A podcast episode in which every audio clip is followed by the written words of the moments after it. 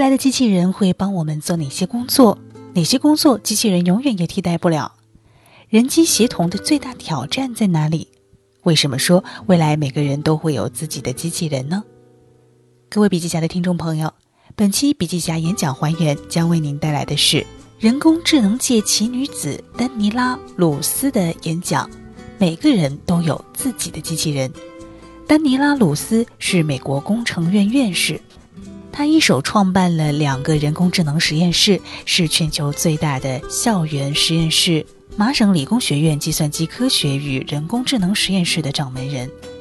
他开创的可编程物质和分布式机器人的研究，让他成为了人工智能领域地位最高的女性。那么，本期演讲还原将为您带来的是他在二零一六年九月二十三号二零一六 TGPC 腾讯大学国际公开课上的演讲。演讲笔记整理，笔记侠。大家好，我想跟大家讲讲关于 AI 话题未来的一些变化，同大家谈谈现在世界发生了什么。当我们讲到 AI 的崛起、机器人的崛起，我们必须要记住一些现象，那就是计算机的发展，计算机无处不在，它不仅仅是一个设施，而是随时随地都在。它改变了我们的工作生活方式，改变了我们科学发展的方面，也改变了我们的经济。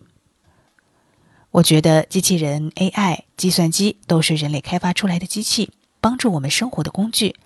让我很激动的是，人类与机器人能够一起工作，我们可以做一些很难的工作，可以关注到更具创造力的工作上去。如果机器在一些方面做得比我们更好的话，比如说在计算方面。那就可以代替人类去进行大量数据处理的工作，例如在计算机云端等。但是机器没有创造力，它们不能做摘要归纳。因此，如果人类和机器人、计算机一起工作，我认为这是非常有可能的。在过去的三十年，最重要的科技发展是什么呢？沃顿商学院得出了一个总结：计算机。在麻省理工学院，几乎每个学生都会选择计算机科学这门课程。很多人想加入我们的实验室。我们的实验室呢，希望不断的探索计算机的未来，让世界变得更好。有几千名学生已经获得了该专业博士学位。计算机巨大的发展让芯片变得更有能力。谁曾经想象过一个机器人可以在围棋比赛中打败人类呢？阿尔法狗是在十九乘十九的标准棋盘上战胜李世石的。那么以后会发生什么呢？计算机更可视化和更多的和现实世界交互和沟通。我们可以想象，我们可以让所有的静物具备认知能力，身边百分之九十九的静物能动起来，能够感知、交流、计算。未来的生活会更加便利。机器的崛起也会对经济产生影响。你想，现在有 Uber 这样的软件，可以给我们提供一些服务。它深入地影响到我们对未来电脑技术发展的看法。这个世界正在发生变化的是制造业，可能我们在桌面上就可以产生一切东西。我告诉天真的孩子们，这个世界属于那些可以通过计算机来生产东西的人。如果你可以生产机械、电脑，你又知道编程，那么你可以想象任何的东西，然后通过技能把它们组装起来，让它成为现实。那些知道编程的人会参与到帮助我们世界发展的行动当中。会编程、会制造东西的人才具有超能力。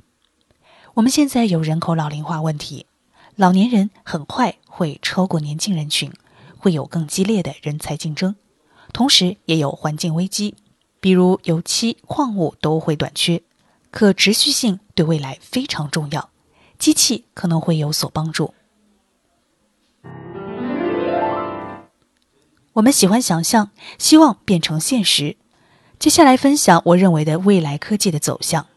我相信机器和机器人 AI 人工智能系统会帮助我们做很多，帮我们承担很多程序化工作。比如你在厨房工作，有洗碗的机器人、做饭机器人。但是能想象机器人厨师吗？未来啊，厨房会发生什么样的趋势呢？我一个学生开发了一些东西。你给厨师机器人一个食谱，它有一个程序可以了解食谱，知道有哪些食材。桌上有一个碗，他可以看到不同的食材。现在他在做布朗尼蛋糕，要把糖、可可等混合在一起。他找到黄油和糖，这个配方是很困难的。他用传感器决定什么时候面粉混合好。他用激光机器进行材料的处理，把面粉、可可粉撒上去。我不是说这是智能，但是机器人掌握了技能和能力。它可能不是最优雅的机器人，但是它很聪明。这是从科幻小说到现实世界走的第一步。二十分钟后，蛋糕可以做好，就可以享用了。当然，从创意到全世界范围的应用是需要一段时间的。但是，一旦有了一个这样的世界，机器人是无处不在的，就像智能手机一样普遍，就像工具一样，能帮我们在世界进行各种活动，帮助我们进行和计算机相关的所有工作，比如说购物。未来不需要去商店购物，可以直接派机器人，或者你开一个无人驾驶的车去买。所有的机器人都会成为工具，用于帮助人类、支持人类的一系列活动。我相信机器人无所不在的时代离我们不远了。我们想实现这样的想法：世界上的机器人无处不在，很多机器人在世界各地转来转去，并互相交流以及和人交流。我们还有一系列这样的挑战。这些挑战一旦克服的话，就能够驱动机器人和人工智能的未来。我们要让机器更合理、更有能力，可以和人沟通交流。现在制造一个新机器需要很多年，这样的速度怎么实现机器人的无处不在呢？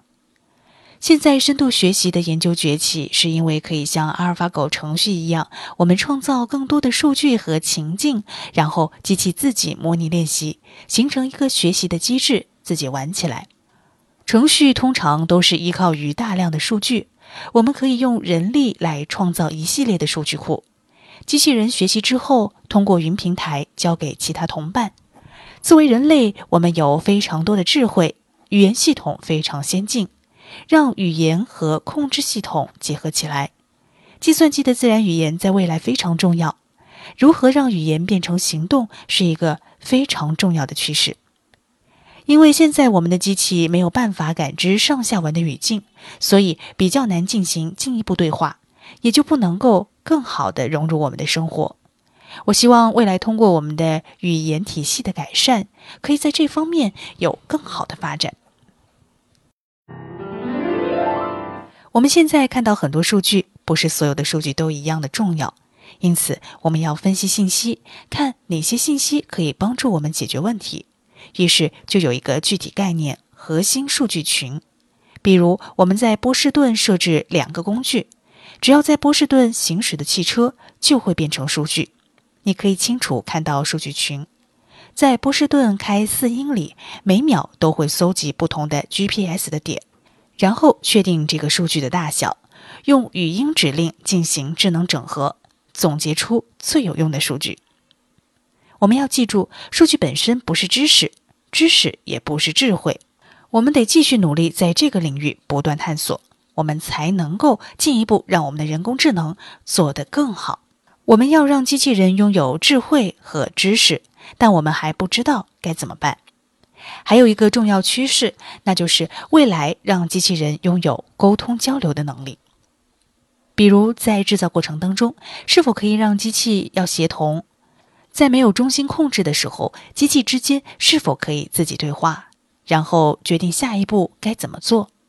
这样的形式可以应用到交通系统或日常组装家具。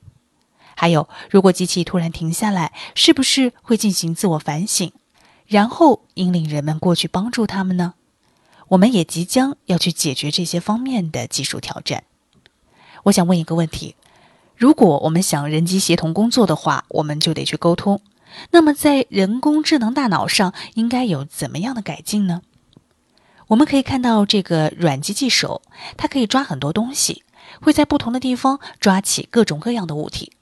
我们从硬件上考虑控制它拿什么东西去哪里拿，才能让它更好用，更好的为我们服务。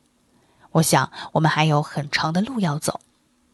目前的机器人算法比硬件方面先进，我们可以用更好的方法，更快地做出定制的机器人，让机器人渗透到生活的各个方面。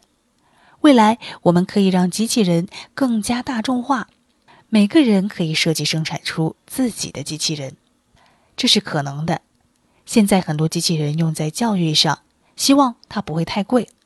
我们要让小朋友对机器人感兴趣。所有技术上的发展都能够帮我们改善人工智能机器人，让我们的生活变得更好。我觉得这个未来离我们已经不远了。最后分享一句话。他来自一个很有名的科学家，他在二十年前就预感到计算机会渗透到我们生活的各个方面，计算机无处不在，所以他认为最复杂的技术是那些已经消失了的，因为它已经渗透到了我们的生活各个方面，不可分离。就像我们现在 A P P 商店一样，未来我们觉得同样的原理，任何情景我们也会有这样的一个机器人去完成我们想要的任务。如果我们可以实现的话，这个世界未来会有很多的机器人。